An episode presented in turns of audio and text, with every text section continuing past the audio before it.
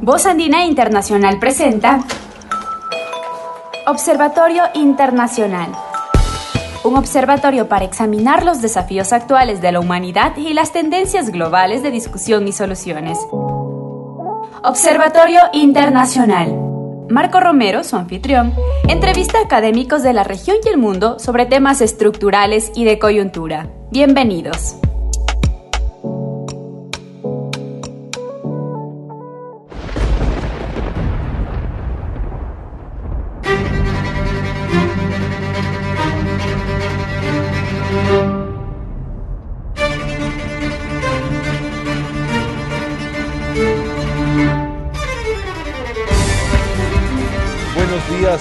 Estimada audiencia de Observatorio Internacional y los participantes también en esta mesa redonda especial que hemos preparado para ah, este programa 22 del Observatorio Internacional que mantenemos en la radio Voz Andina Internacional.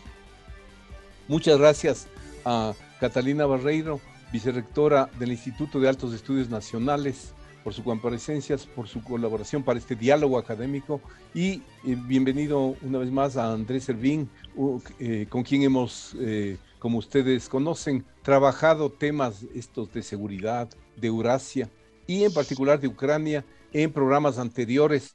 Em, es un gusto para mí contar con estos dos invitados. la modalidad que vamos a adoptar en esta eh, ocasión es de un estilo clásico de mesa redonda con 15 minutos para cada uno de los participantes, luego mm, unos 5 minutos adicionales para agregar elementos que surjan em, y luego pasaríamos a intercambios con preguntas y respuestas, eh, preguntas que vengan de la audiencia y o, mm, diálogos que podamos tener entre nosotros. Muchísimas gracias, bienvenidos una vez más. Em, la opinión pública mundial la economía mundial están cada vez más eh, afectadas por este, esta invasión en Ucrania, este conflicto en Ucrania, que em, se está dando en el corazón de Europa y que, cuyas sanciones económicas y cuyas repercusiones tienen un alcance verdaderamente global. Em, es, el conflicto cumple hoy 10 días de iniciado y eh, corre el riesgo, hay riesgos de escalada y por lo tanto es eh, imperioso analizar claramente de qué estamos hablando, cuáles las características del conflicto, cómo, cuáles son sus probables evoluciones y qué impactos generan eh, en el mundo y en particular en la región y cuáles serían escenarios posibles para que esto termine. Para eso entonces vamos a contar con los eh, amigos, con los colegas que nos acompañan y en consecuencia doy sin más la palabra a Catalina. Bienvenida Catalina, adelante. Muchas gracias Marco, buenos días Andrés, un gusto y gracias por la invitación.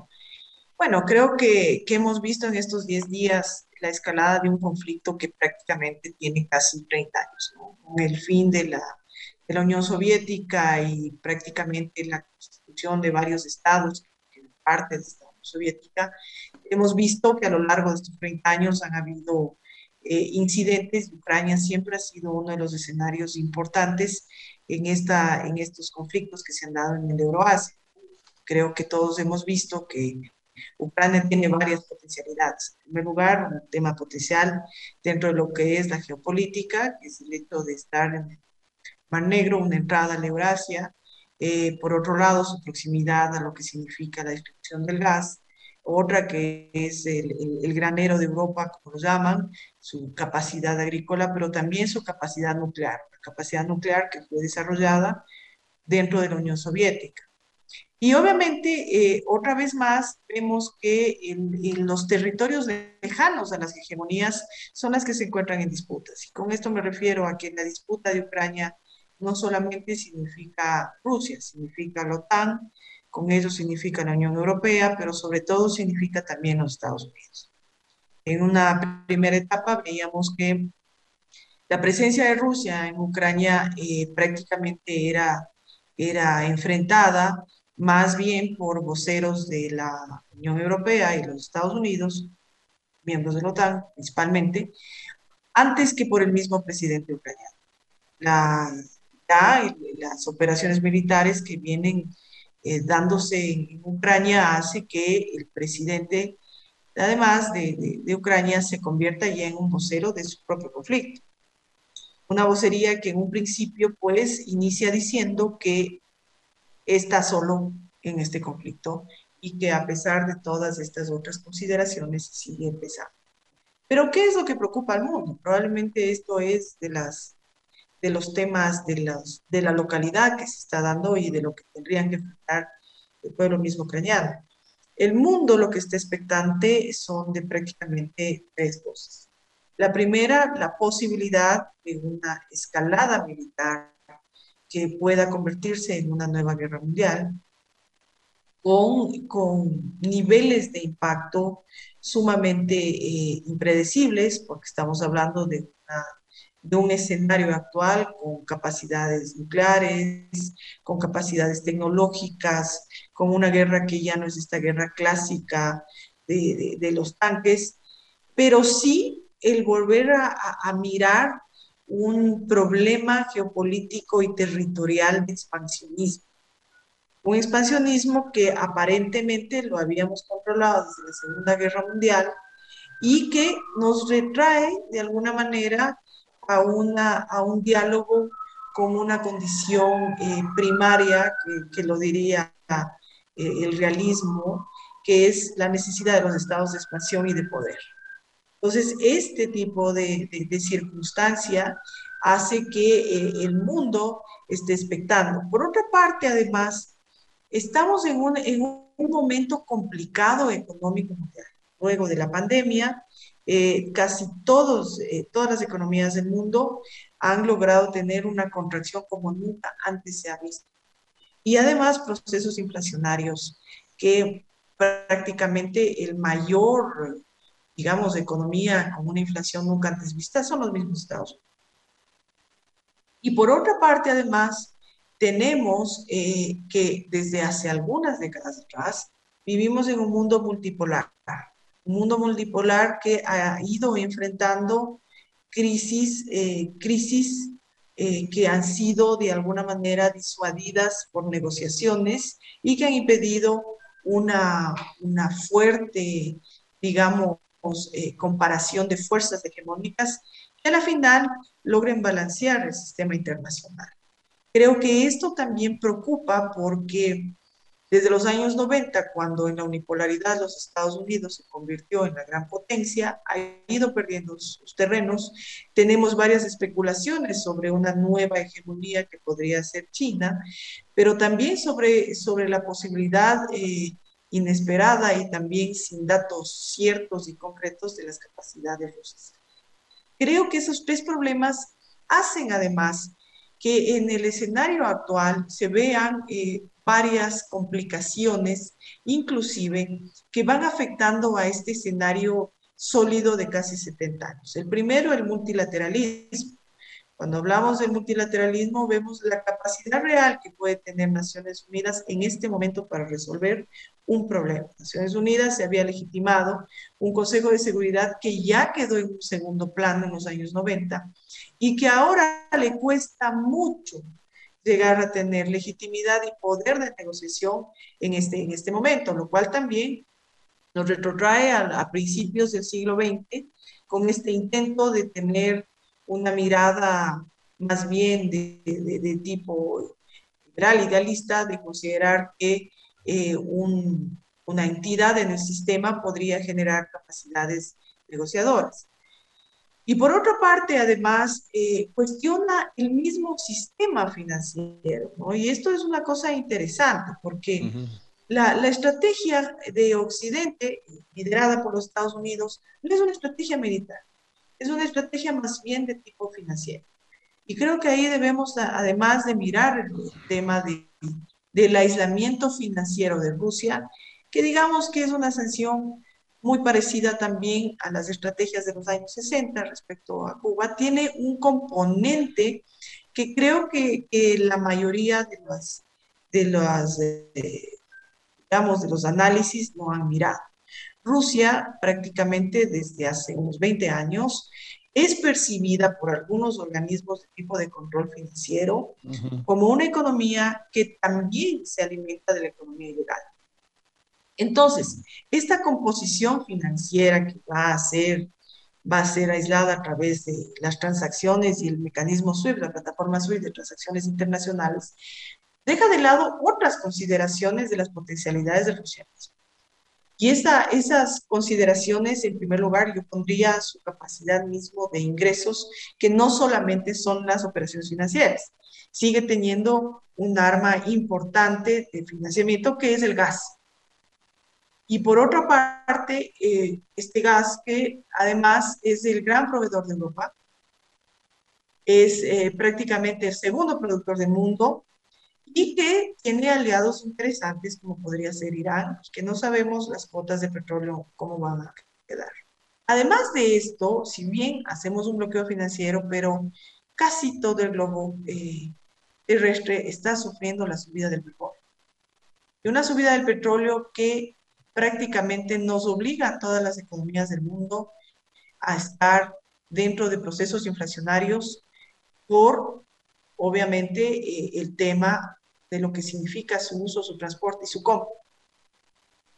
Por otra parte, eh, aparentemente habría un ciclo de fortalecimiento de las commodities, una vez más, eh, principalmente en el tema de, de alimentos, ¿no? que, gracias a un conflicto bélico siempre llega a pasar, que podría favorecer de alguna manera a América Latina, pero que todavía nos plantea mercados, en el caso ecuatoriano, por ejemplo, de, ser nuestro cuarto destino de exportación en Rusia, nos presenta también un escenario, eh, como yo decía en alguna otra entrevista, de, de pensar en temas de triangulación comercial donde muy probablemente el fortalecimiento chino va a ser importante. Por otra parte, una, hay que mirar eh, la, la presencia de una China cautelosa, de una China, eh, digamos, con una presencia global en donde todo el mundo espera una decisión, pero que en realidad lo que está logrando la China es reconstituir su imagen digamos, de alguna manera eh, más bien también eh, autoritaria, en una China que podría inclusive acumular temas de, articulación negociadora.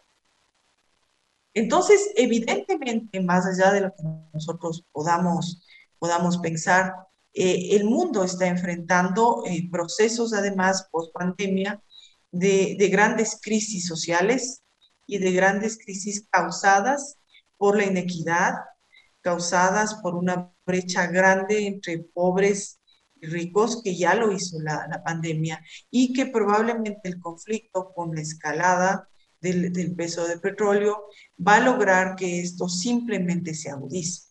Inclusive, este tipo de, de, de, formas ha hecho que veamos reacciones de defensa ucraniana eh, apelando al nacionalismo ucraniano, que no es muy distinto a apelar al nacionalismo ruso.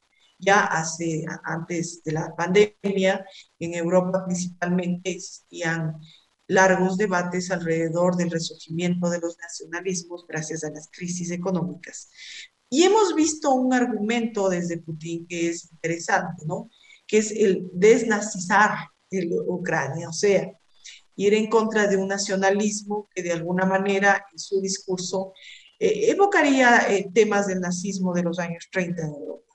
Creo que esto, esto es importante, pero también nos ha evidenciado otra cosa del conflicto con Ucrania, principalmente al Ecuador, siendo, siendo digamos, la, la colonia de estudiantes más grande extranjera de Ucrania.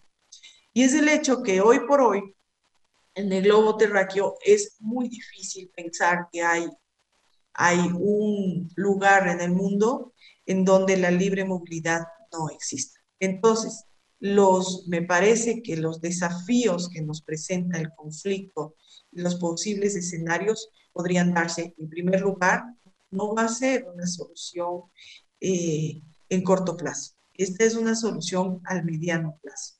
Creo que tanto la capacidad de Estados Unidos de reconstituirse internamente y de mantener su dólar como modelo financiero válido. Es muy probable que siga haciéndolo en la medida de que la misma China ha sido beneficiada del mismo.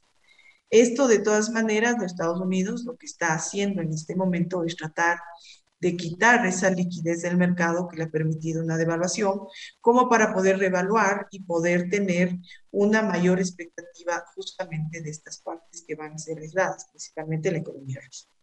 Esto es en un primer lugar. De todas maneras, esto va a implicar necesariamente otros sistemas de, acomodamientos productivos en la región y esto se sigue extendiendo para América Latina, como digo, las commodities va a ser interesantes. El cobre va a ser otro de los sectores importantes en este sentido. Y, y, por otra parte, esto nos permitiría tener una, un cierto crecimiento post pandemia, pero que es un crecimiento que no podríamos decir que sostenido, que si no es un crecimiento eventual. Nuestras economías están sumamente golpeadas. En este sentido, pues veríamos si de alguna manera este crecimiento podría equilibrar la brecha que en América Latina existe. Por otra parte, eh, este hegemón mismo estadounidense necesita el balance y necesita volver a comprobarse y a mirarse como, como una hegemonía fiable, una hegemonía que permita tener aliados mucho más más sólidos y creo que el, el, el, escenario más claro viene a estar dado justamente por los procesos políticos latinoamericanos.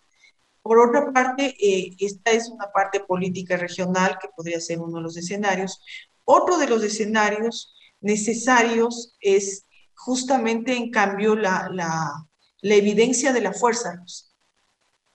Y esto, esto va a determinar realmente si esta evidencia se mantiene y esto sí podría a la final decantarse en una, en una medida, por una parte, de, carácter militar y de escalada del conflicto. Pero si no llega a pasar esto, lo que sí puede llegar a hacer es que China justamente se vuelva no solo en una fuente financiera, sino en una fuente política que hasta ahora no ha logrado convertirse en el Creo que se me acabó el tiempo, así que muchas gracias. Muchas gracias, Catalina, por tu presentación y por tu ajuste al tiempo preciso. Adelante, Andrés, te escuchamos. Bueno, creo que la exposición de la colega ha sido lo suficientemente exhaustiva como para que me quede muy poco que agregar a eso. Eh, de manera que voy a puntualizar algunas cosas que me parecen relevantes, eh, complementando algo de lo que dijo ella. En primer lugar, yo creo que hay que entender que previo inclusive a la situación de, invasión de Rusia a Ucrania, lo que estábamos asistiendo era una transición del sistema internacional, un cuestionamiento del el sistema liberal internacional que también se manifestaba a nivel de los organismos multilaterales, pero fundamentalmente implicaba una reconfiguración de las relaciones de poder por la emergencia de nuevos actores. Eh, la emergencia de nuevos actores, todos sabemos muy bien, tiene mucho que ver con el desplazamiento de la dinámica geopolítica del ámbito atlántico al ámbito del Asia-Pacífico.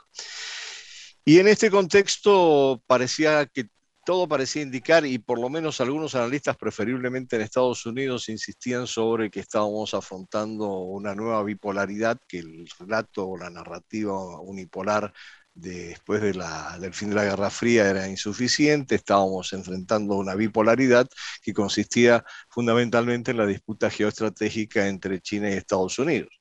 Eh, lo que está sucediendo en Ucrania muestra que, por lo menos desde el principio, desde noviembre, cuando empieza a asomarse, que hay otros actores relevantes y que no necesariamente el eje eh, ordenador del sistema internacional es la confrontación o la bipolaridad y eh, la disputa estratégica entre Estados Unidos y China.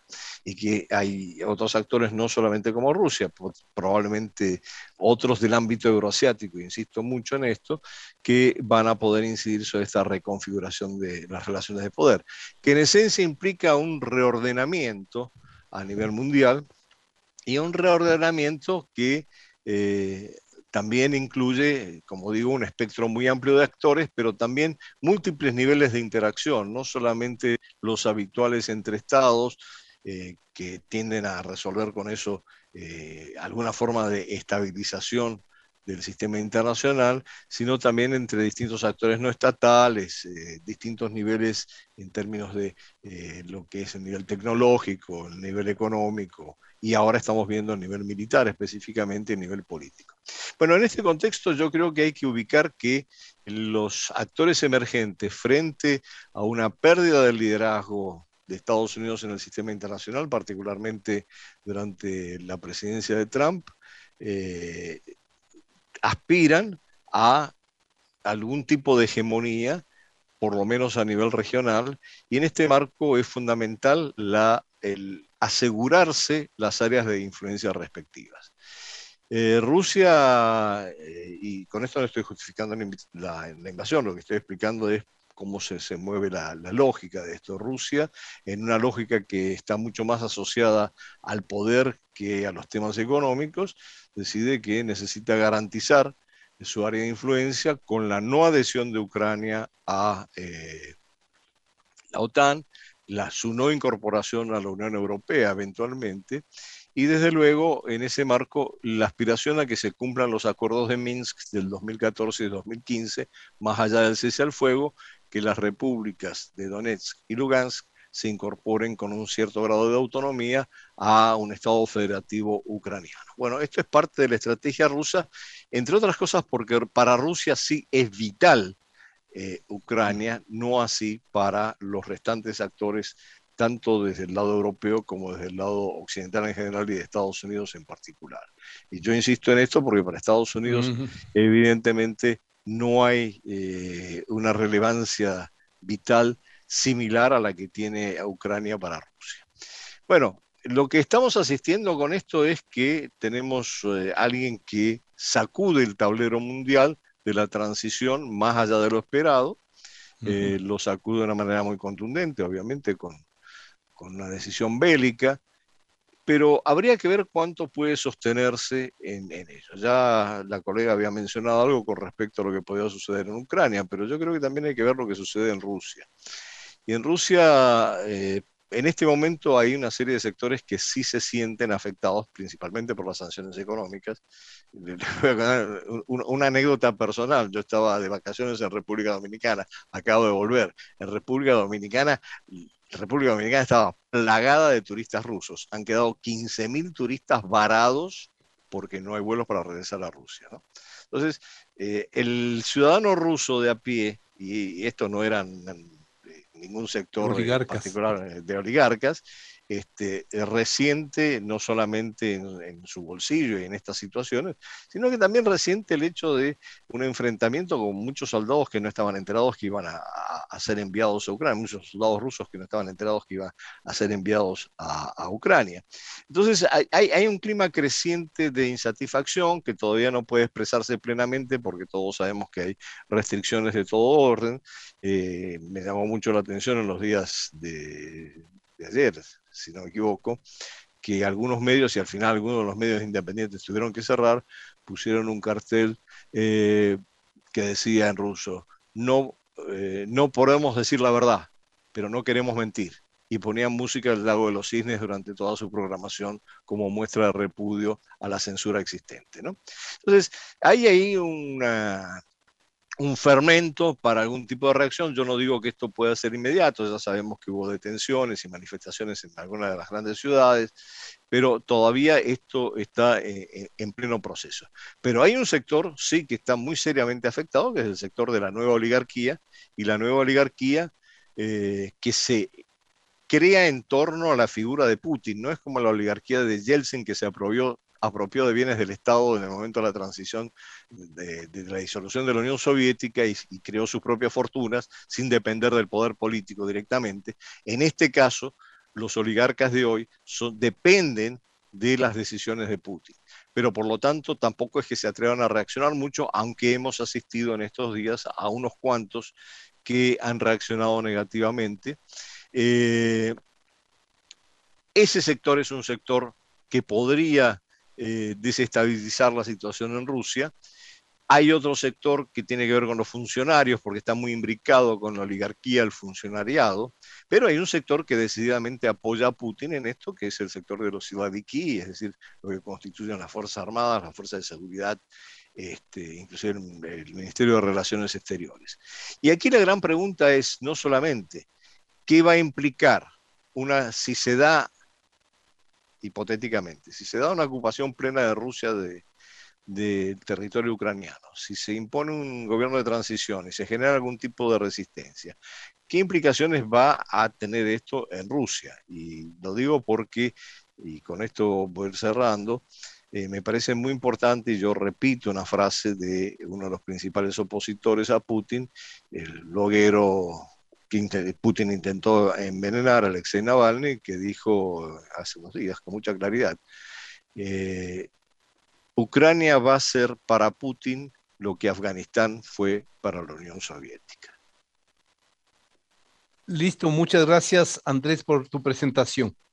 Bien, pasaría a utilizar mi tiempo. Concuerdo plenamente con lo que han señalado los dos colegas con los que participamos en esta mesa redonda. Es evidente que el conflicto de Ucrania no puede ser eh, entendido o apartado del conflicto geopolítico global, de la lucha por esferas de poder, que eh, viene desde, como señaló Catalina, desde hace más de tres décadas, desde el fin de la Unión Soviética, eh, y que se ha, tenido varios escenarios de desarrollo, o Siria, Irak, Libia, Afganistán, etc. Entonces, Ucrania es el escenario actual. Vale destacar que en este, al igual que en todos los que he mencionado, han habido violaciones a la soberanía, violaciones al derecho internacional, em, abundan. Y no es del caso entonces em, pasar a analizarlas. Eh, sin embargo, lo que da al conflicto en Ucrania un carácter mucho más eh, grave, considero, es, son varios factores. Uno, el hecho de que se juega en el corazón de Europa, en la zona de vinculación, como señaló Catalina, entre Europa y Asia. Dos, eh, que es el escenario en el cual hemos llegado a ver mucho más probable la posibilidad de un escalamiento a una escala estratégica, como sería el tema de eh, que algunos esposan del uso de armas nucleares. Em, otro elemento eh, importante que me parece en este escenario o adquirido muchísimo mayor relevancia es el tema del papel de los medios de comunicación. Nunca en todos los eh, otros escenarios de este conflicto estratégico dentro de este proceso de transición que señalaba Andrés, ha tenido tal em, homogeneidad, unanimidad en un enorme bloque de eh, prácticamente la inmensa totalidad de medios para encontrar noticias de los dos lados. Uno necesita ir a página 12, que, todavía no ha sido bloqueada. Rusia Today ya está bloqueada en la mayoría del mundo. entonces, em, efectivamente, la guerra mediática, la guerra de la información ha tomado un eh, peso importantísimo. Y un último factor por el cual que, eh, considero que este episodio de esta confrontación geoestratégica, geopolítica global, eh, alcanza nuevas dimensiones, es la magnitud de las sanciones establecidas y la potencialidad de su impacto global que ya le estamos viendo, aun cuando estas están comenzando a aplicarse. Bueno, lo que señalaba Andrés es, un elemento anecdótico preciso, pero por ejemplo, lo que hemos escuchado a voceros de sectores empresariales ecuatorianos que, eh, bueno, no solo que exportan sus productos o exportaban sus productos a, esa región, eh, a Ucrania, a eh, Rusia, sino también por el impacto por la subida de los precios, la escalada de los precios de la energía. Em, entonces, en ese escenario, um, un, aspecto adicional que me parece último para destacar dentro de esta caracterización del conflicto es que em, igualmente em, constatamos que em, en términos ya de los actores, como señalaba eh, Catalina, Andrés, no, todo es, no solo está USA los Estados Unidos y su creación, la OTAN, sino, bueno, por supuesto, Rusia, eh, Ucrania como el escenario en el cual se ha presentado esto. Eh, y, pero más importante me parece que hay que mencionar también al complejo militar industrial cuyo núcleo central está en Estados Unidos, pero igualmente incorpora a grandes empresas suecas, británicas, alemanas, etcétera, que son los grandes ganadores de lo que está pasando y de lo que parece va a ser el post-conflicto. Un retorno a una carrera armamentística brutal, no solo en Europa, sino en el resto del mundo. También em, es eh, sintomático revisar las eh, los saltos en bolsa que han tenido las cotizaciones de estas grandes empresas eh, armamentísticas que eh, demuestra lo que acabo de señalar. O sea, los grandes ganadores de este proceso, no solo inmediatamente, sino eh, en el futuro mediato y aún en el mediano y largo plazo.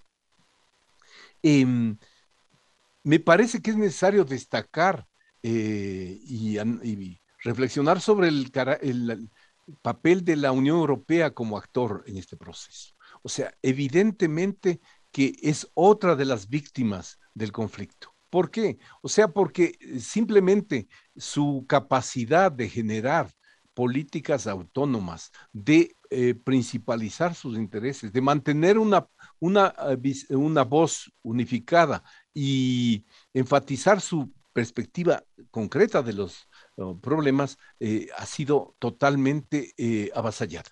O sea, hoy día está alineado completamente tras los Estados Unidos, incluso cambiando, por ejemplo, para mostrar un dato, o eh, sus proveedores. Cuando el primer ministro alemán visita a Biden, dialoga con él, regresa y lanza ese discurso que voltea 30 años de, de política alemana eh, con respecto al tema, sube el precio, digamos, el porcentaje del Producto Interno Bruto asignado a gasto militar y cambia como proveedores de aviones de combate a las industrias europeas por los F5, F15 em, norteamericanos. Entonces, allí solamente para dar un ejemplo. Me parece también que aquí eh, hay, eh, hubo una subvaloración de, em, de Rusia y de su determinación. O sea, y en ese sentido cabe reconocer que estamos frente a un, conflicto que ya se lo venía a venir desde tiempo atrás.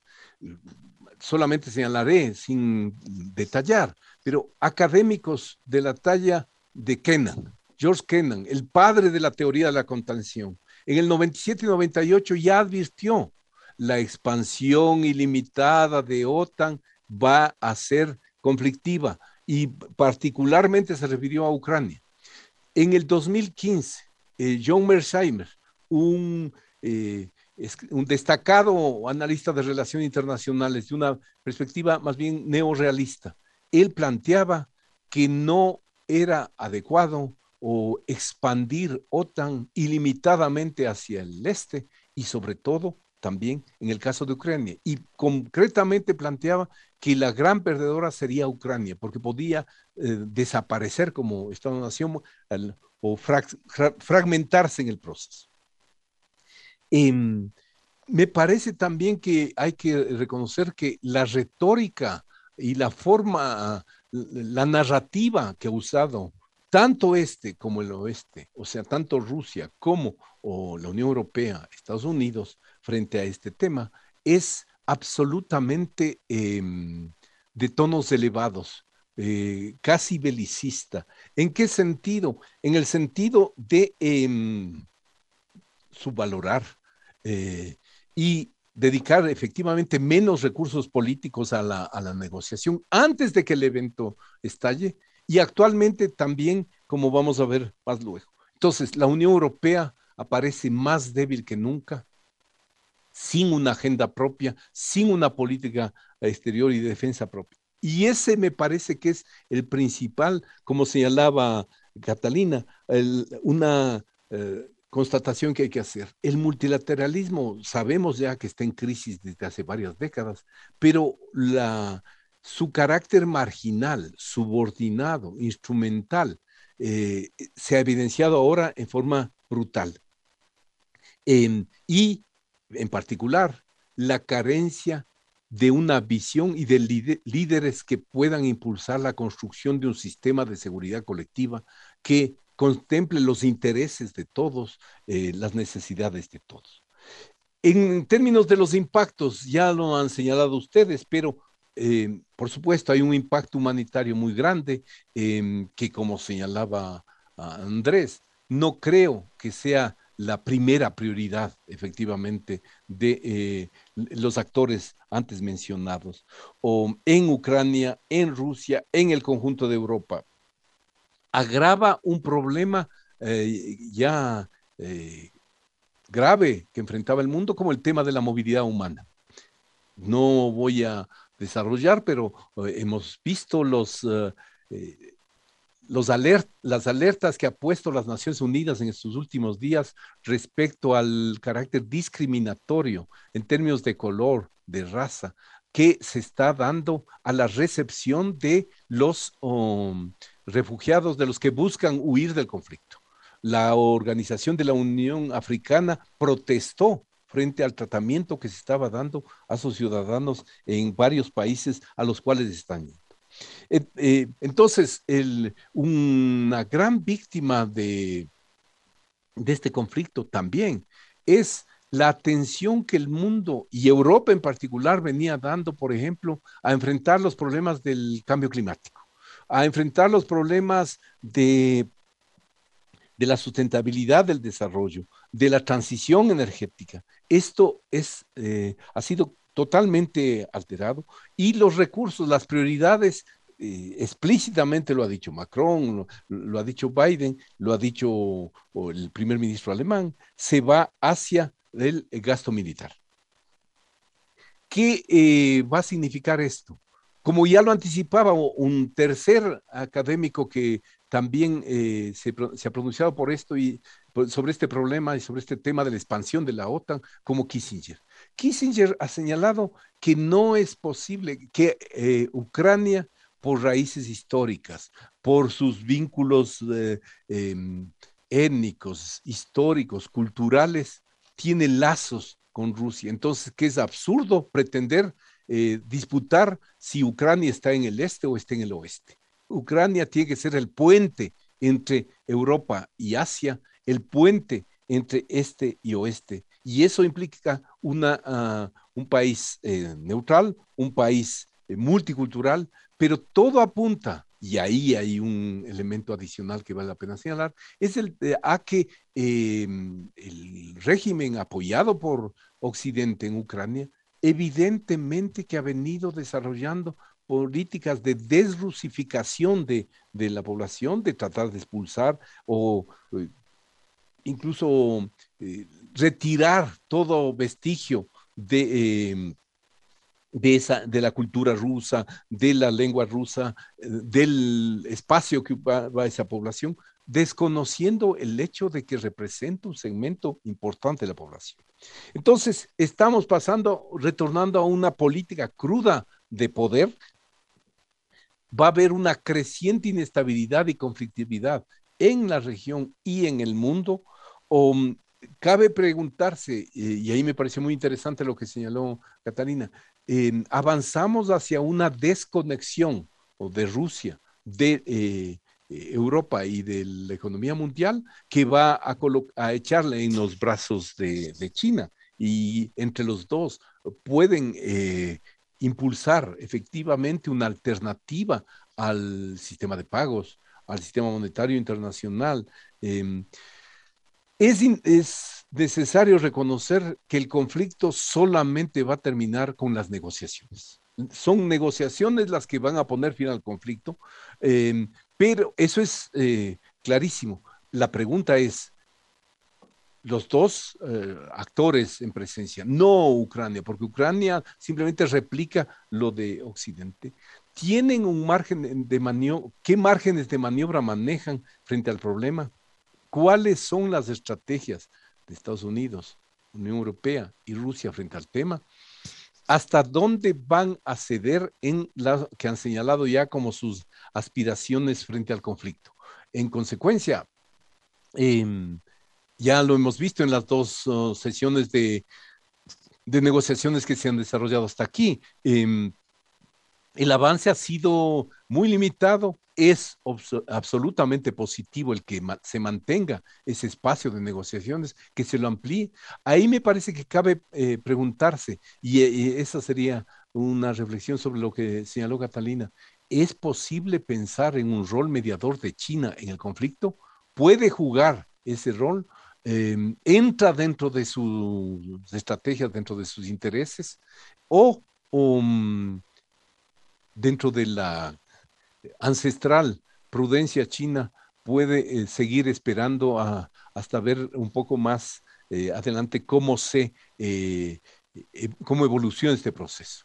Em, la caída de ciudades importantes en, en, manos de las fuerzas rusas, evidentemente que va modificando, como era de esperarse, el balance de las ah, ah, posiciones en la mesa de negociaciones.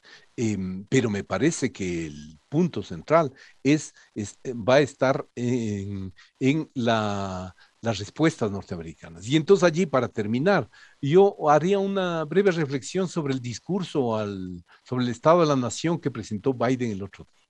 Es indudable que ese discurso tenía, como ya sabemos, hay una estrecha conexión entre la política exterior y la política doméstica, y el discurso de Biden tenía una clara orientación hacia la política doméstica. El escenario de las elecciones de medio término en este año, en el cual los demócratas tenían una posición bastante desventajosa, tenía que ser cambiado. Y entonces él dirigió con un lenguaje, con un tono decidido, o el tema de, em, dirigió su discurso eh, en forma muy, muy eh, agresiva, muy eh, ofensiva. entonces, ¿está dispuesto los Estados Unidos o considera ya que ha llegado el tiempo para negociar o, o mm, cree también y con eso sí terminaría, que las sanciones económicas, que, y eso también vale la pena enfatizarlo, que golpean fundamentalmente a Europa, a Rusia, por supuesto, que golpean a Europa, em, y allí habría otro elemento de reflexión. En el caso de China, es eh, curioso mencionar que uno de los pronunciamientos de las autoridades chinas dijo, si estas sanciones afectan nuestros intereses, entonces eh, responderemos o adecuadamente. y es evidente que, les, que van a afectar, que van a incidir. ¿En qué medida? ¿En qué dimensiones? Hay tableros en los que gana, hay tableros en los que va a mm, aproximarse con Rusia, etc. Bien, allí dejaría mi exposición y pasaría eh, la palabra a Catalina si quiere agregar algunos elementos. Por favor. Eh, bueno, creo que en realidad tanto usted, Marco, como Andrés han, abordado muy difícil ya poder aportar en algo más, pero sí creo que es importante mirar y pensar que el hecho de las sanciones económicas simplemente da más oxígeno a las capacidades rusas. Si bien es cierto, estamos pensando que estas están enfocadas principalmente a un grupo importante de, influencia eh, alrededor de Putin, no es menos cierto que probablemente los mayores afectados serán la gran mayoría rusa, que es el ciudadano de a pie. Y creo que en esto es importante mirar que las decisiones que podría tomar Putin para resistir esta, este tema ya lo ha hecho. En primer lugar, el tema de considerar una deuda con China para poder mantener de alguna manera su liquidez. Pero esto genera mayor oxígeno y el momento que damos oxígeno a Putin no quiere decir que la solución será inmediata de las negociaciones. Por otra parte, las negociaciones que, se están planteando son tan de tal ambigüedad que el alto al fuego es un requerimiento que no se ha cumplido. Eh, Putin sigue operando, Putin sigue desarmando las capacidades ucranianas, que eh, de no existir una contención del mismo nivel, Ucrania tendrá el mismo destino de Crimea. Podría, creo que hasta ahí podría yo abordar algo más. Por favor, si quieres agregar algo. Yo creo que eh, hay, un par de cosas que son importantes de ver quizás en una perspectiva más reflexiva, menos atada a los hechos en sí, eh, como se están dando en este momento, de lo cual tenemos una abundancia justamente a través de los medios y hay que eh, desbrozar qué es verificable y qué no es verificable, muchas de las cosas que dicen los medios. Pero yo creo que hay dos elementos que a mi manera de ver hay que tener claro. primero, yo insistía en la lógica de poder que maneja Putin. Y eso choca con la lógica, eh, si ustedes quieren llamarla económica o de la globalización del mundo occidental. Si Putin le dicen, te vamos a imponer sanciones, bueno, eso ya lo vamos a ver más adelante. Ahora yo voy a ocupar a Ucrania. Eh, y las sanciones que se le imponen desde el punto de vista occidental bueno, son drásticas, eh, van a forzarlo a retroceder. Bueno, efectivamente lo que hemos visto es que no ha pasado nada de eso, porque son dos lógicas distintas. Y, y, esto es muy importante, y ahora voy a mi segundo punto, para entender que estamos frente a actores con características diferentes a las habituales del mundo occidental. No lo digo solamente por Rusia, que en última instancia sí siempre ha tenido un vínculo mucho más estrecho y ha pertenecido eventualmente al mundo occidental por momentos. Lo que me refiero es que eh, hay lógicas que responden a agravios, necesitan de recursos obviamente y que en todo caso en cualquier momento se definen porque hay una determinación política, que es lo que pasó en Rusia.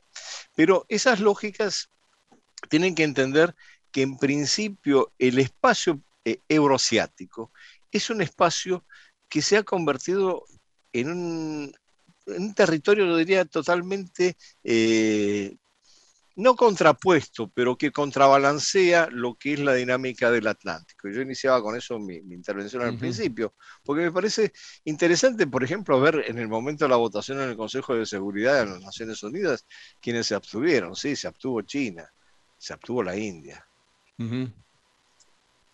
Eh, no, nosotros perdemos de vista que aparte de la OTAN, y hablamos mucho de la OTAN y es comprensible porque es muy poderosa, hay una cosa que se llama el acuerdo, en la organización del Tratado de Seguridad Colectiva entre Rusia y cinco ex repúblicas soviéticas, entre ellas Bielorrusia que también puede tomar decisiones porque tiene eh, un componente nuclear importante básicamente por la participación rusa. Hay que tener en cuenta desde el punto de vista de la lógica económica, pero también asociada a una lógica eh, de poder y de construcción de hegemonía, que hay una convergencia entre lo que es la ruta, la nueva ruta de la seda, el Belt and Road Initiative, y eh, la Unión Económica Euroasiática, en una armonización que les permite garantizar que el espacio euroasiático queda de alguna manera repartido, entre comillas, entre Rusia y China.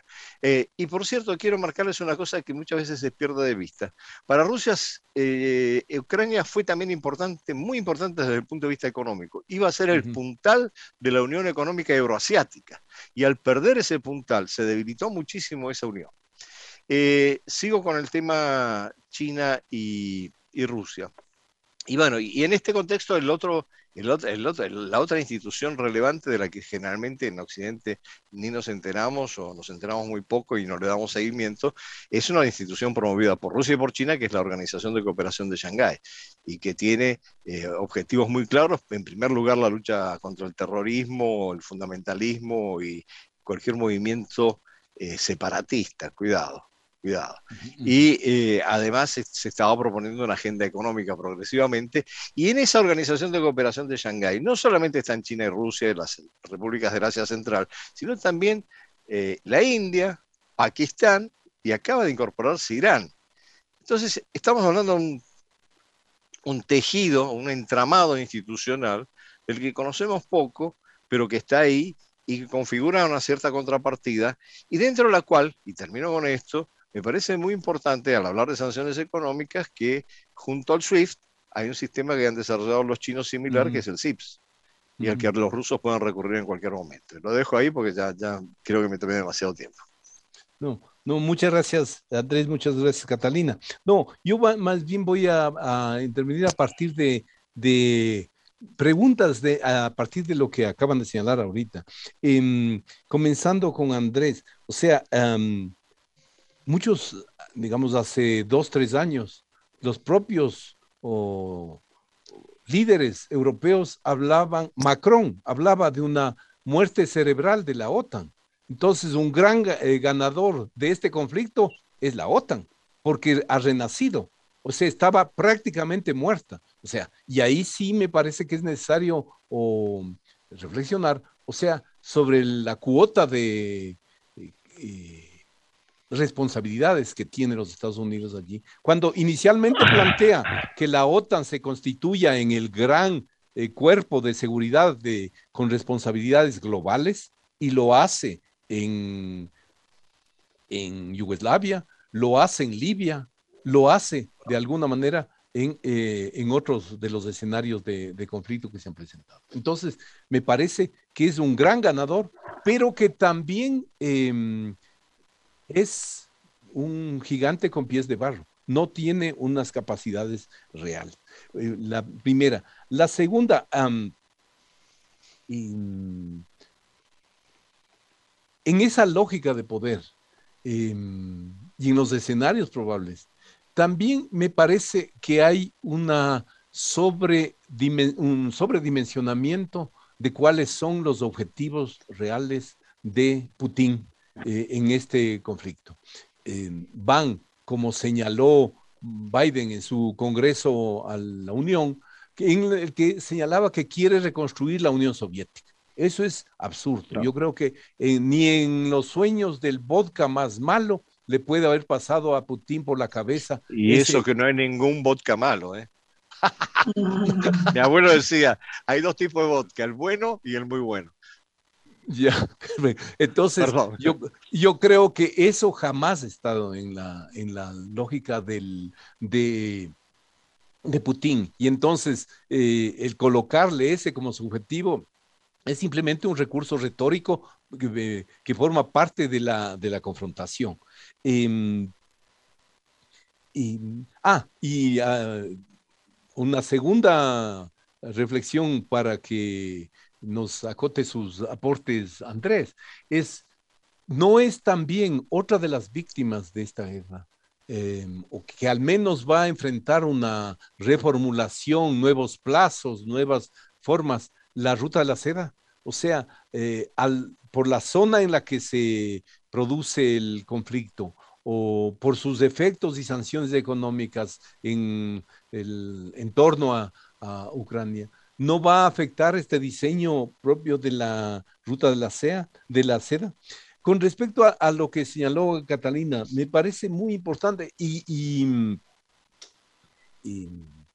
sí, hemos visto en estos últimos días, estas últimas horas, que eh, grandes empresas rusas, por ejemplo, de acero, ha dicho, o de motores de aviación, han dicho, yo no entrego más mis motores a Europa, eh, que vuelen en la escoba Ah, si es que lo desean, lo dijo alguno de los ejecutivos, em, en términos de los motores y en términos del acero. Entonces, eh, por supuesto, es también parte de la confrontación, pero en último término, o la magnitud de las interconexiones, de las interdependencias de Europa, de Rusia con Europa, con el resto del mundo, va a ser indudablemente afectada. Entonces, yo no alcanzo a ver exactamente en qué medida le da Ah, más oxígeno. La deuda con China, em, por supuesto, va a significar un nexo de dependencia importantísimo, porque sabemos que China no perdona ninguna deuda, ni renegocia las deudas. Entonces, eh, sí, por supuesto, o siempre la política y la estrategia en este caso se impone sobre la economía, por supuesto. pero una segunda... Ah, eh, una segunda dimensión que me parece interesante escuchar lo que puede aportarnos eh, Catalina es su reflexión que hizo en la presentación inicial sobre eh, los cambios o los impactos que esto va a tener en el sistema monetario internacional. Entonces, que han ido desde hablarnos que eh, Rusia podría utilizar las criptomonedas como una forma de evadir las sanciones, que a mí me parece no tiene mucho sentido, dada la fragilidad, la vulnerabilidad de esos instrumentos. El tema del SWIFT, em, por supuesto que, como dijo Andrés, eh, abre y va a fortalecer ese sistema de pagos que usa China, pero um, una reducción del peso del dólar en el sistema monetario internacional, em, salvo que, y ahí me parece bien interesante lo que señaló eh, Andrés, el hecho de que esta institucionalidad nueva o más eh, poco conocida como la Organización de Cooperación de Shanghái, em, esta, eh, estos procesos allí en el este, eh, ganen peso y en ellos se incorpore esa dimensión, eso sí podría ir modificando drásticamente en el mercado energético eh, y en algunos mercados claves. Esas preguntas les, les plantearía para su reflexión, por favor. ¿Quién comienzas, Andrés o Catalina? Por favor, Andrés.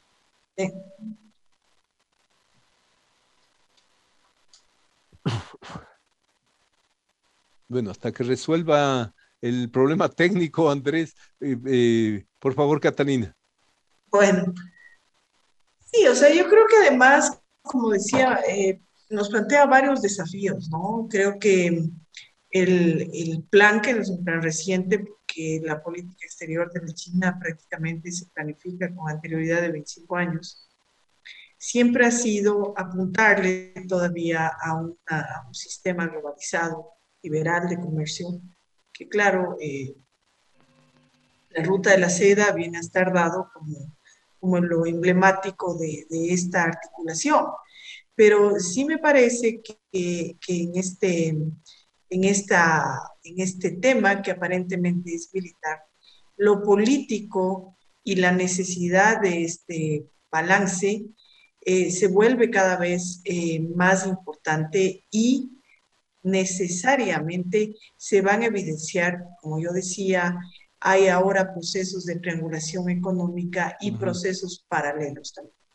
Yo creo que, que, el tema, China ha sido probablemente la, la primera em, que ha hecho este tipo de, de, cosas poco antes de la crisis. Recordemos que Vietnam hoy por hoy es uno de los destinos de triangulación de muchas de las mercaderías chinas y demás. En esto han sido muy importantes creo que lo que a Rusia va a hacer que China vuelva a tener como herramienta de este tipo y también el uso y tal vez la expansión de muchos de sus, de sus eh, sistemas que como sabemos son espejos de los sistemas occidentales, desde el WhatsApp hasta todo, hasta lo financiero y demás.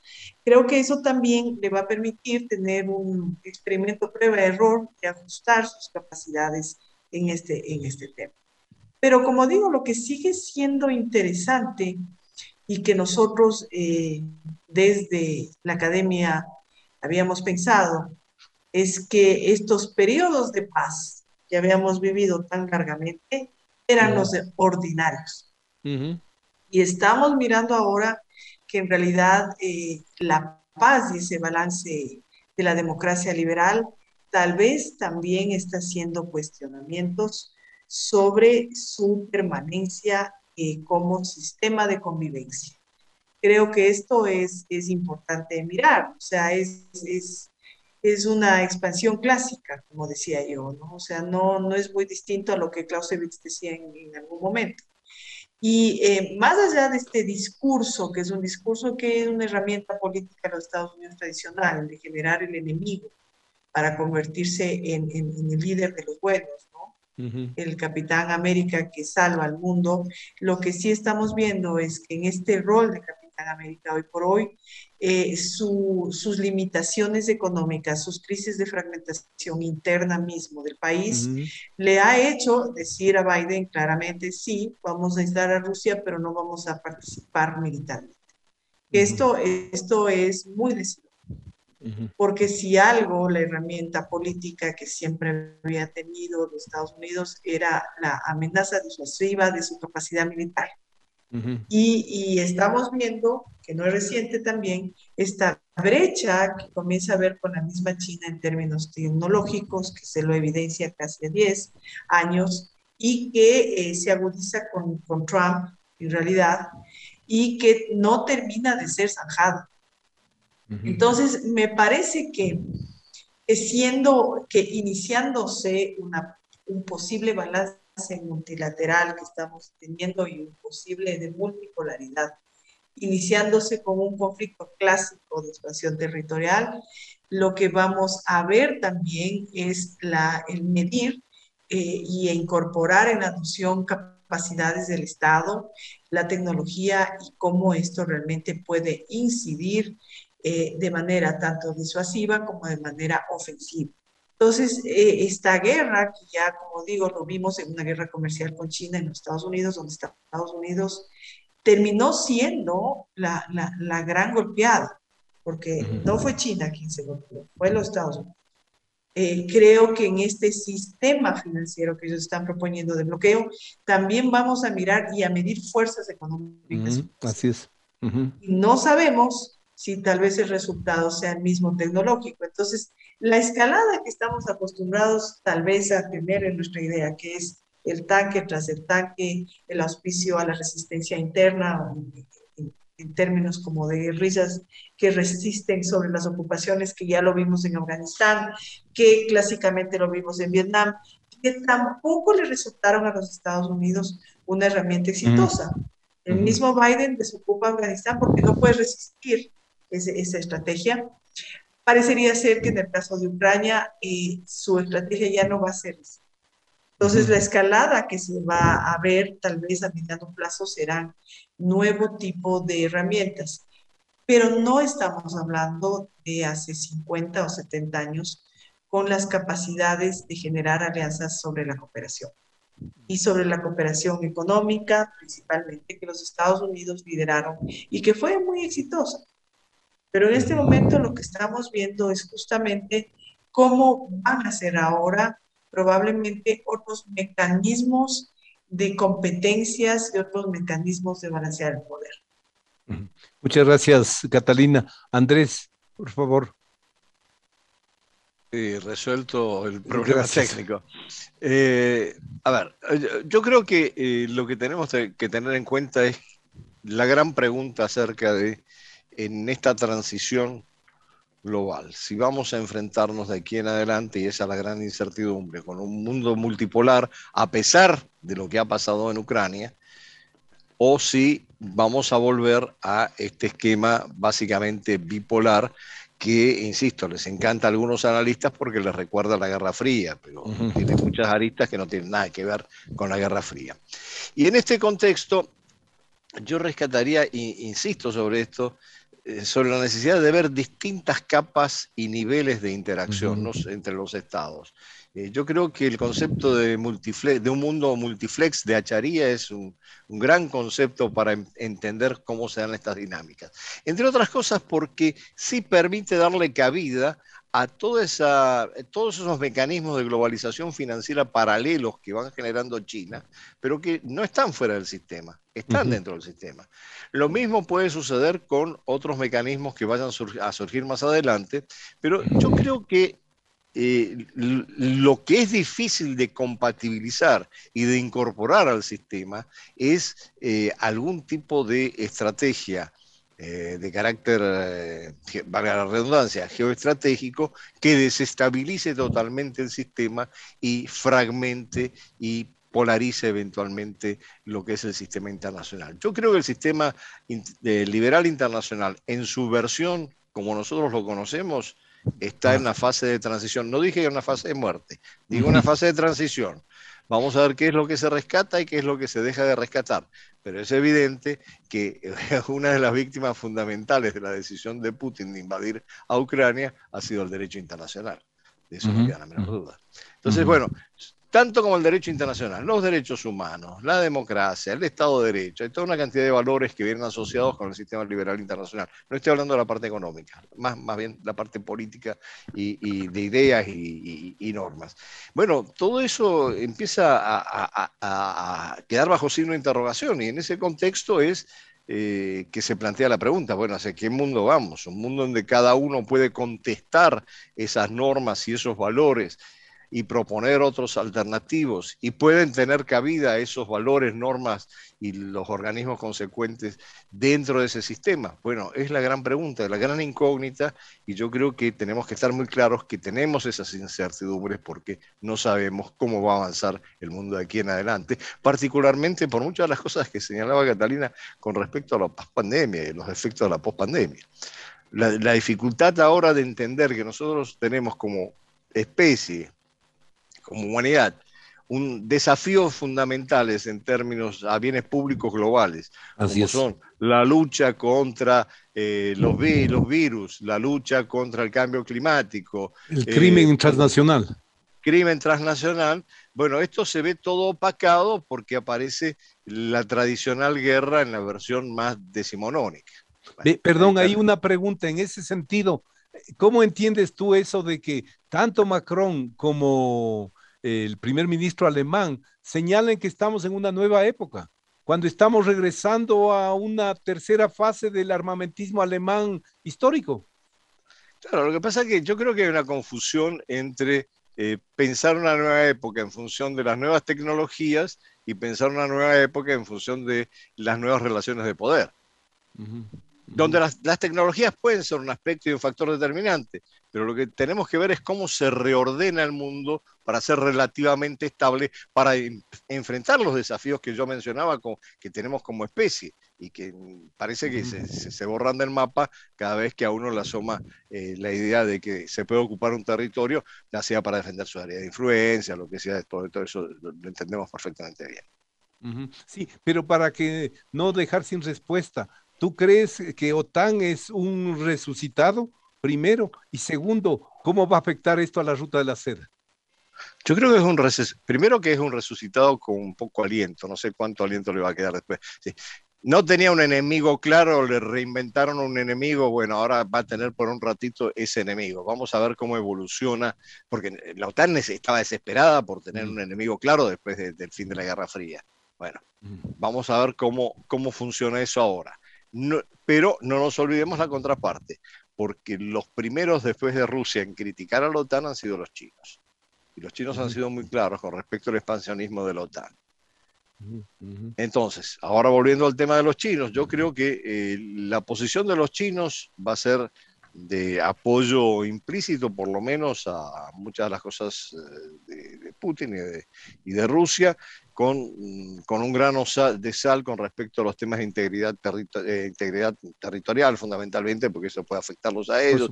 En fin, eso, eso, eso está claro. Pero eh, lo voy a resumir creo que ya lo, comentamos alguna vez con un dicho popular venezolano, cuál es la posición de China.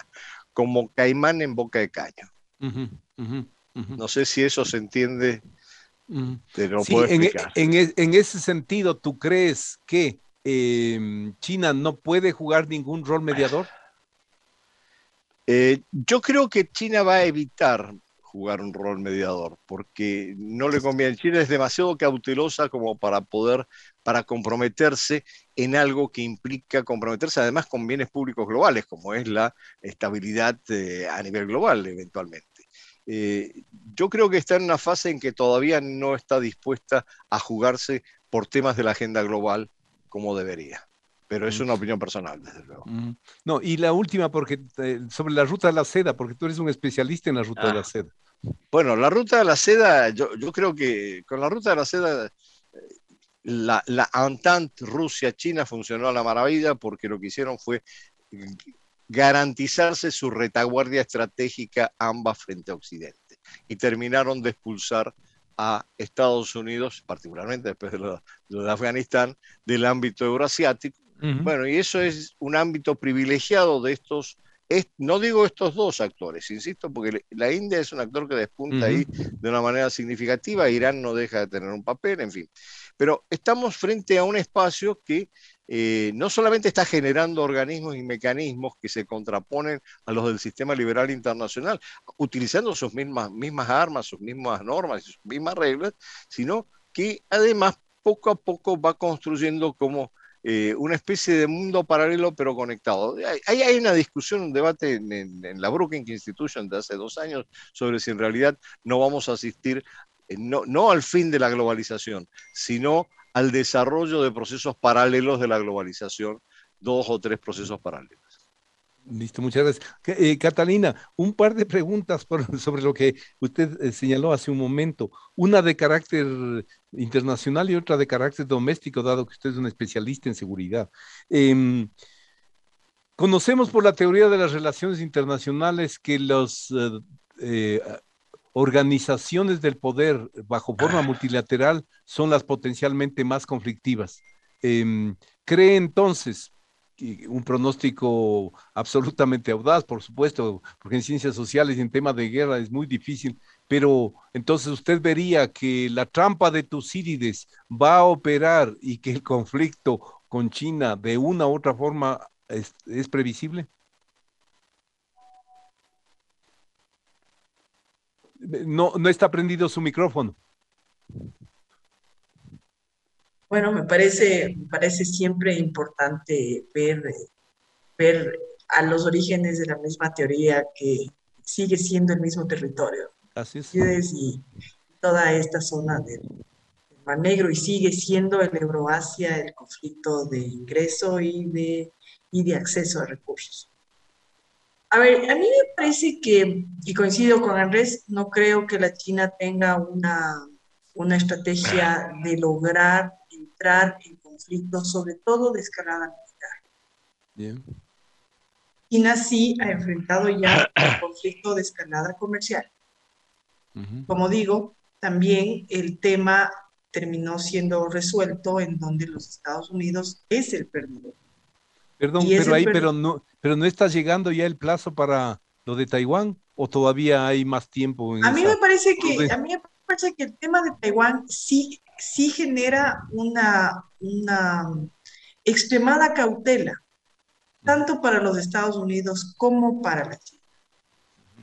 La China ha, ha, tenido su escalada de tipo comercial, ha tenido una estrategia de acercamiento del poder blando, principalmente a Occidente, como, como una mirada que no se lo vea tan lejano y tan ajeno como, como todavía se lo sigue percibiendo, pero, pero su principal estrategia es el poder blando a través de la cooperación, a través de los créditos, a, través mismo de la inversión, a través inclusive de su cultura y a través también de, del tema de los intercambios de, de tipo estudiantil y de, y de, y de mirar esa China eh, aparentemente de bonanza, que además solo son ciertos sectores, no es que toda la China es así, y de volverse atractiva a Occidente. Taiwán es un tema que necesariamente significaría una conflagración militar.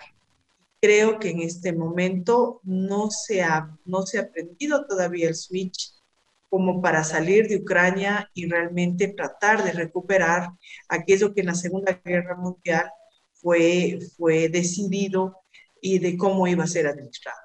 Creo que además la China tiene un problema aún más complejo que tiene que dominar y que tiene que dominar, no hay otra opción, que es el mismo Hong Kong. Es parte inclusive de, de, de esta recuperación de, estas, de estos territorios que siempre reclamó.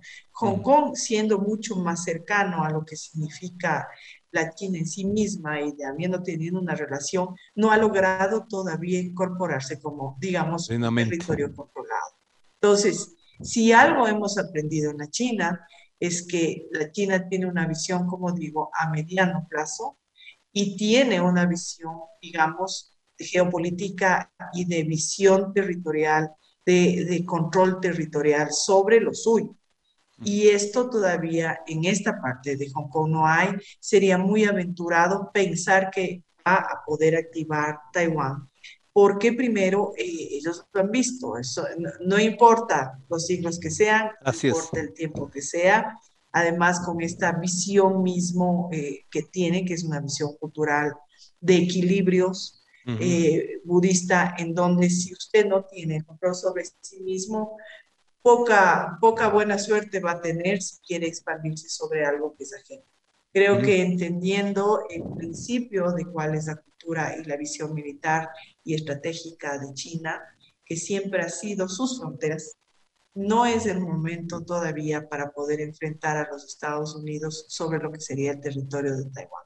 Creo que ellos están expectando más bien cómo, cómo va a desarrollarse Ucrania, pero principalmente su relación con Occidente que es la parte que le cuesta y que todavía tampoco puede dominar. Antes de pasar a contestar, eh, a plantear unas preguntas que han venido del público, o la segunda pregunta le decía es de orden interno. En alguna, eh, esta expansión del militarismo en, una carrera armamentista global, em, quiere topar también al Ecuador. Compartí un foro hace unos días con un ex eh, eh, director de la máxima instancia de Fuerzas Armadas en Ecuador hace algunos años, y él planteaba que el Ecuador tiene que comprar y armarse por tierra, mar y aire. Em, ¿Cómo ve usted eso o frente a em, las constataciones, bueno, de la crisis fiscal, del ajuste con el FMI y de em, prioridades más elementales como la salud, eh, se están votando a médicos de hospitales públicos que enfrentaron la pandemia ah, frente a esta demanda siempre presente de eh, compra de armas. En el caso del Ecuador.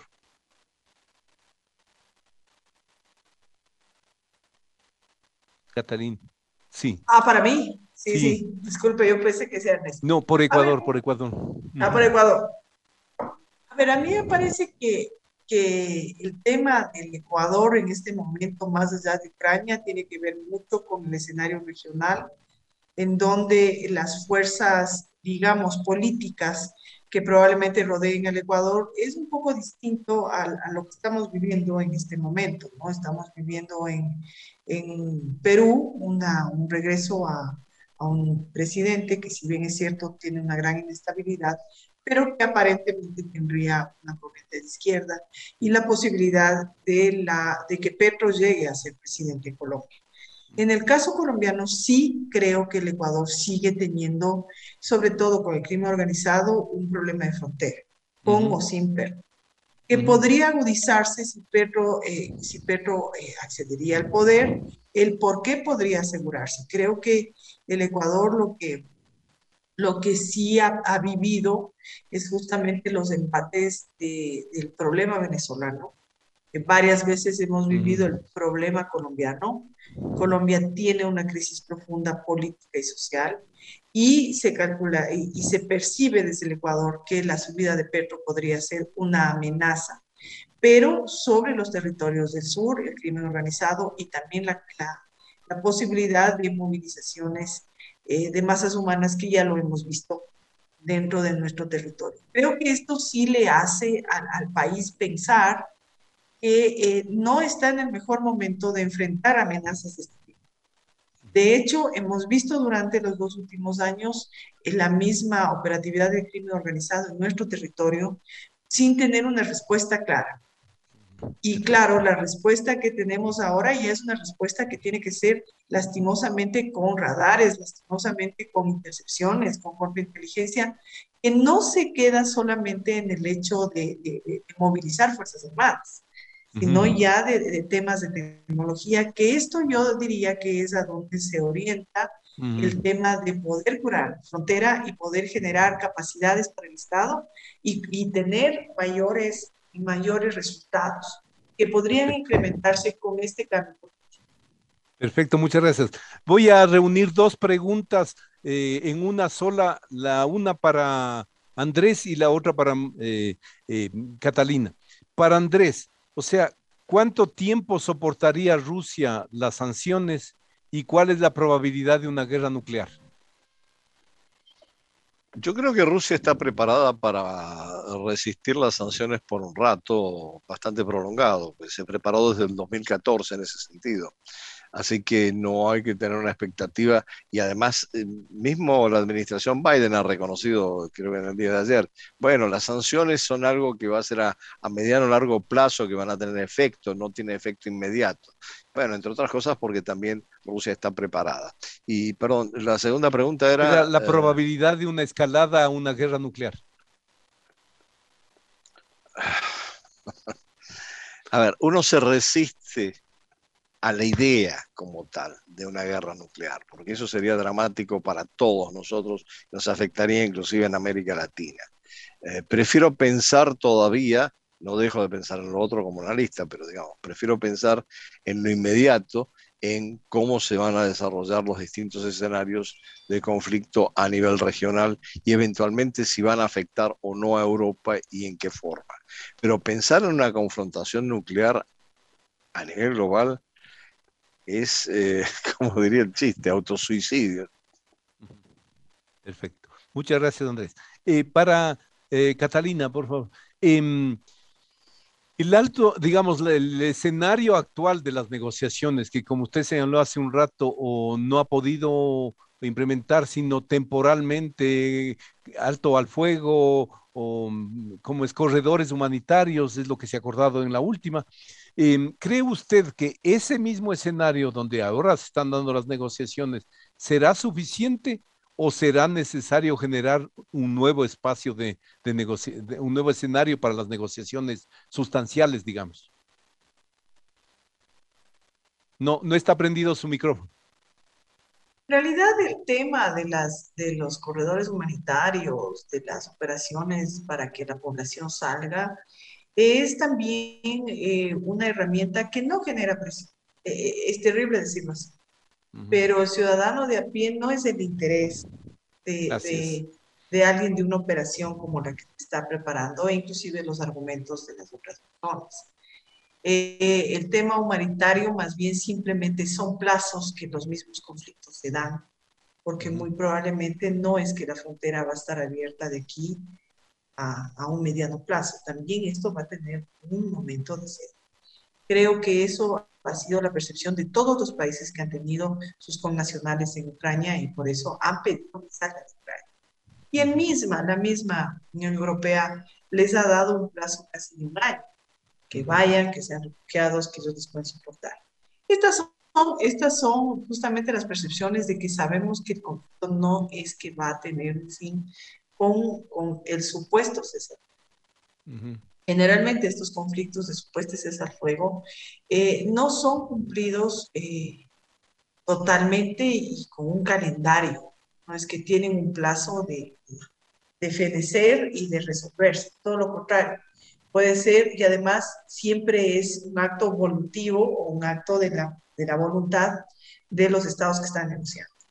Entonces, el, el, lo que se está viendo es una presión internacional para que se entre en una negociación, sí.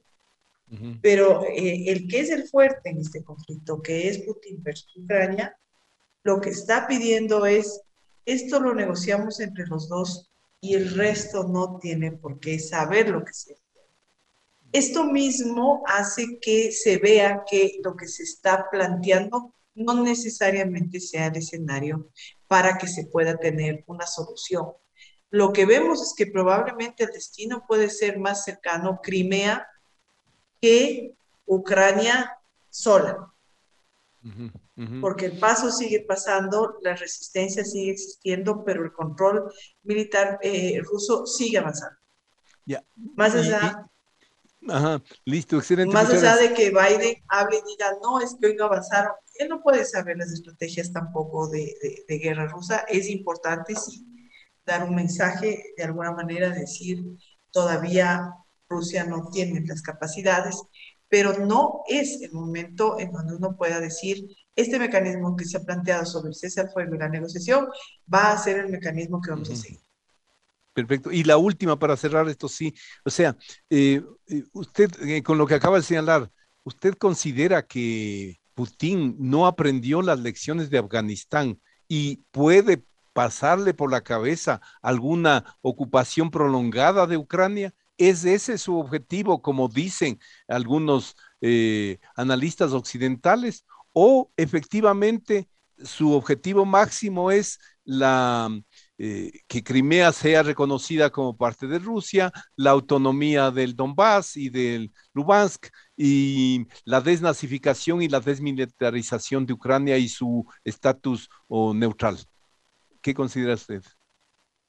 Eh, a mí me parece que en realidad Putin lo que está haciendo eh, es haber aprendido Afganistán, pero también eh, enseñarnos al resto del mundo que él puede imponer su capacidad. Digo su capacidad porque el líder luego de la Unión Soviética con más, con más permanencia en el poder y además con más apoyo en el poder ha sido él. Y ha planteado esa Rusia grande, un poco, un poco parafraseando a Trump, de volvamos a ser grande otra vez, que ha sido interpretada, por ejemplo, por Estados Unidos como la reconstrucción de, la Unión Soviética, pero que en realidad significa eh, la capacidad de un Putin que puede imponerse en el globo. Creo que a Putin le conviene sí el control de las capacidades que tiene Ucrania o desactivarlas, porque resultan una amenaza para él. Si por haber razones, estamos viendo además que Ucrania podría tener algún tipo de, simpatía con OTAN o con los Estados Unidos. Y eso se convertiría en una amenaza para Rusia necesariamente. Perfecto, muchísimas gracias a Catalina, Andrés por su comparecencia. Muchas gracias a las personas que han participado o como asistentes a esta mesa redonda. Les recuerdo simplemente que la grabación de la misma se estará subida esta misma tarde en el portal de la Universidad de la Radio Voz Andina Internacional y que también pueden acceder a esta a la grabación de este evento en YouTube. Muchas gracias. Buenas tardes. Hasta luego. Muchas gracias. Hasta luego. Adiós. Recording stopped. Muchas gracias, doña Kelly. Muchas gracias a los colegas de la radio y a los colegas de Relaciones Internacionales por su apoyo en este, en este evento. Y a, mí, no me agradece, Martín. Ah, no, pues y el apoyo de informática crucial para que pueda haber simultáneamente un programa de radio y un programa de, de como una mesa redonda, eso se lo debemos a Mónica Durán personalmente y al área, al, área de computación. Muchísimas gracias. Lo quiero, Marquito. Una buena, Un buen día. pase muy bien. Chao, chao.